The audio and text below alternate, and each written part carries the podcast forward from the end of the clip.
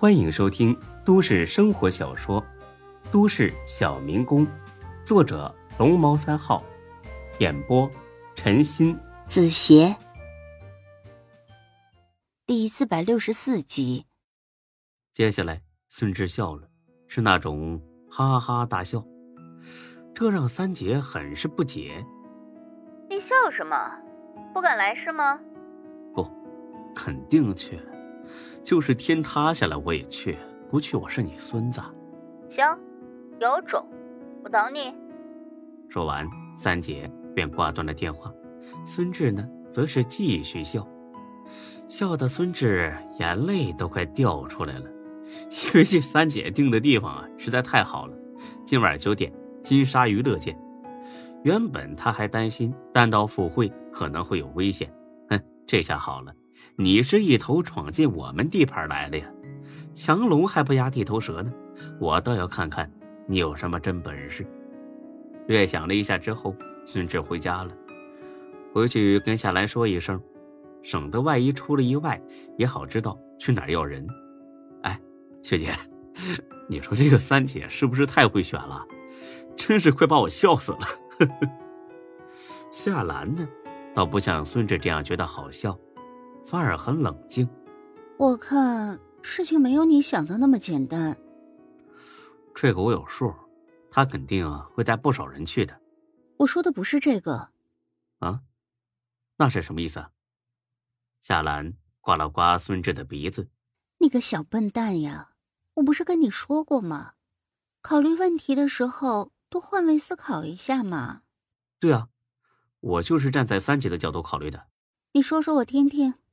哦，好吧，如果我是三姐，那肯定很生气啊，一定会多带点小弟去收拾对方，好好的出一口恶气，之后呢，再找到韩娇把钱要回来。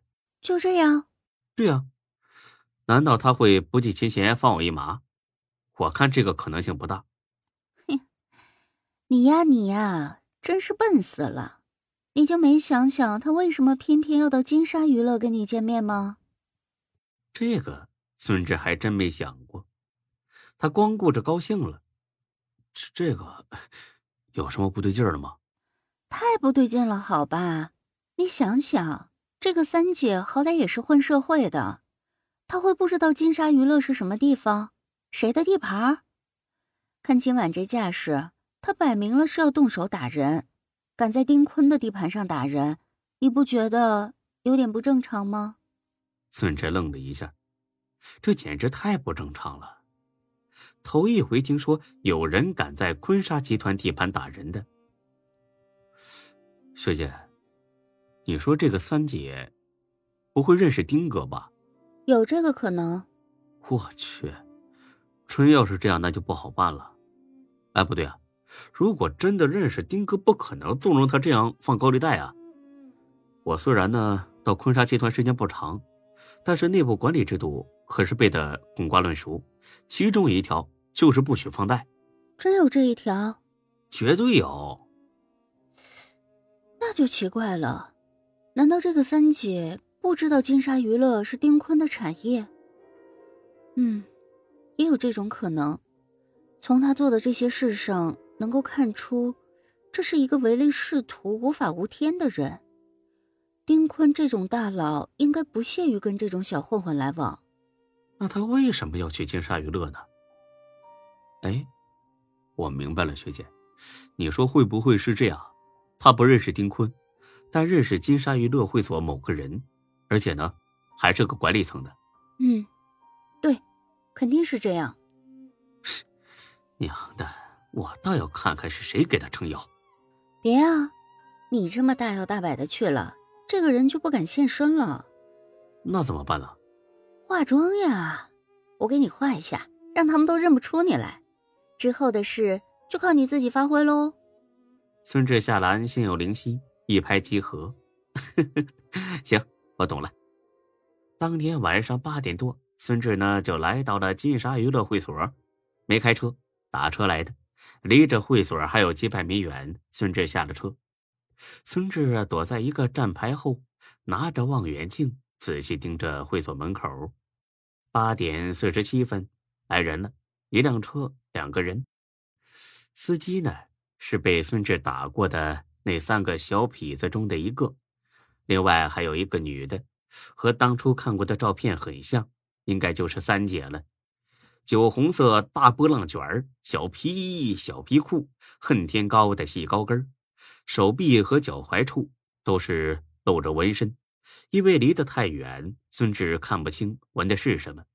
总之一句话，打扮的很社会，也很像只鸡。干脆咱们就叫他社会鸡好了。只见他刚下车，门口的两个迎宾就凑了上去，不是出于礼貌迎接客人那种。而像是熟人间的那种寒暄，三姐甚至还很自然的捏了捏其中一个男迎宾的脸。果然呢，看来他果然是认识这里的某个管理人员，至少呢也是这里的常客。大概谈了一分钟，这俩人进去了。孙志点上烟，继续等。他相信后面还有人。很快，闹钟响了，九点整，孙志还没动。他在等三姐电话，九点零二分，电话响了。怎么不敢来了？不来也没事儿，我迟早能找到你。不过到时候就是另一码事了。三姐的口气很是嚣张，很是鄙视。急什么呀？我都打听了，正上楼呢。哪个屋啊？好，真有种。二零八，见面说。挂了电话。孙志还没动，很快有三辆车停在了会所门口，但是呢，并没人下车。很明显，这些都是三姐的人，他们是来堵孙志的。看来三姐也经历过不少堵人的事儿，因此才会先确定孙志是否进了店儿，省得过早暴露埋伏，吓得孙志不敢进去。孙志盘算了一下，三辆车差不多得有十个人吧，在包间里动手的话。还能应付得来，行，赴约去。孙志戴上大墨镜，大摇大摆的走了过去。到门口的时候，孙志特意的跟迎宾打了个招呼。或许是夏兰给他捯饬的这个发型太拉风，这迎宾果然没认出孙志，还很客气的说了声“先生，晚上好”。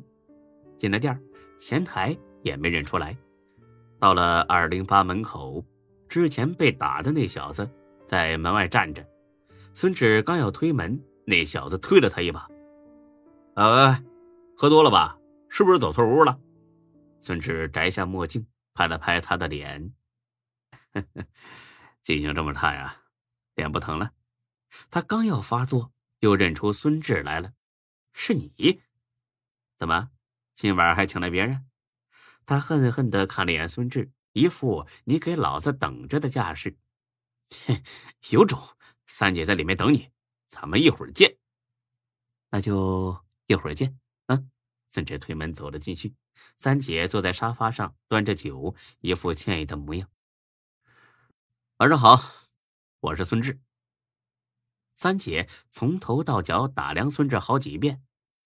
你这是什么发型啊？跟个二百五似的。你说话客气点我可没义务惯着你啊。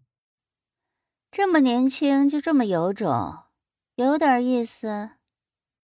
孙志也不跟他客气，径直坐下，点了根烟，也翘起二郎腿。来都来了，有什么要跟我说的？既然来了，那肯定是想尽快解决这事儿，是吧？当然呢，问题总得解决嘛。那好。钱带来了吗？什么钱呢？当然是韩娇欠我的六万块钱了。哦，不对，又过了好几天了。现在呀，嗯，应该是七万五吧。加上你说的那些话，还有打我的人，一共十万。只要你拿出这十万块钱来，这事儿就算完了。怎么样？不算欺负你吧？孙志哈哈笑了起来，而后起身走到三姐旁边坐下。这样还不算欺负啊？看来你平时确实霸道惯了呀。那我要是不给钱呢？你还敢杀了我？不给钱？哼，杀你我是不敢，但我保证你的医疗费会比十万块更多。再说，万一那些小兄弟动起手来没轻没重的，落个残疾就麻烦了。年纪轻轻的，可别说我没提醒你。看他这么嚣张，孙哲决定摸摸他的底细。好吧，好吧，我怕了你了，给钱可以，但你要保证不再报复我，当然，也不能再找韩娇的麻烦。这个是自然，和气生财嘛。就是，都是误会嘛。哎，三姐，我再多问你一句哈，你能不能替我摆平一点事儿啊？三姐见孙志这么怂，放松了警惕。什么事儿啊？你也知道，哎，我是个开饭店的，前几天呢，有个客人上我那吃饭，喝多了，在店门口摔了一跤。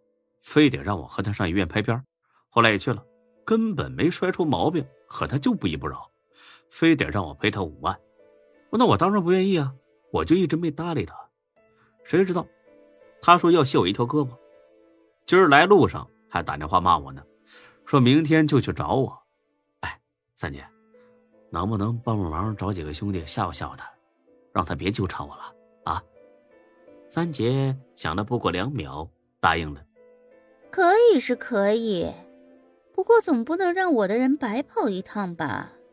哎呀，这个自然，我都这么大的人了，还能不懂这点规矩吗？这样，三姐，我多给你五千，行吗？三姐很是鄙视的看了一眼孙志，五千？你打发乞丐呢你？那你说多少？五万？五万？这也太多了吧？那我还费这个劲儿干什么呀？我还不如直接把钱给他呢。再说了，我也不要求卸他胳膊、剁他指头，就是吓唬吓唬而已。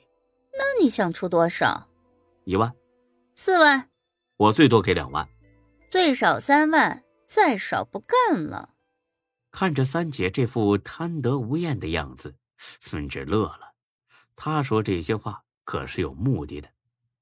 如果这个三姐呢，真的是个大姐大。绝对不会为了几万块接这种黑活，但他不但接了，还讨价还价。由此可见，他也就是个不入流的混混。这种不入流的小太妹，就算巴结上某个领导，这领导呢也不会是个大官。总而言之，一句话，就算我搞不定丁坤，也能轻而易举的收拾你，那就没什么好怕的了。闲着呢也闲着，再好好的戏弄戏弄他。哎，行，三万就三万。哎，对了，我先把那个人基本信息告诉你啊。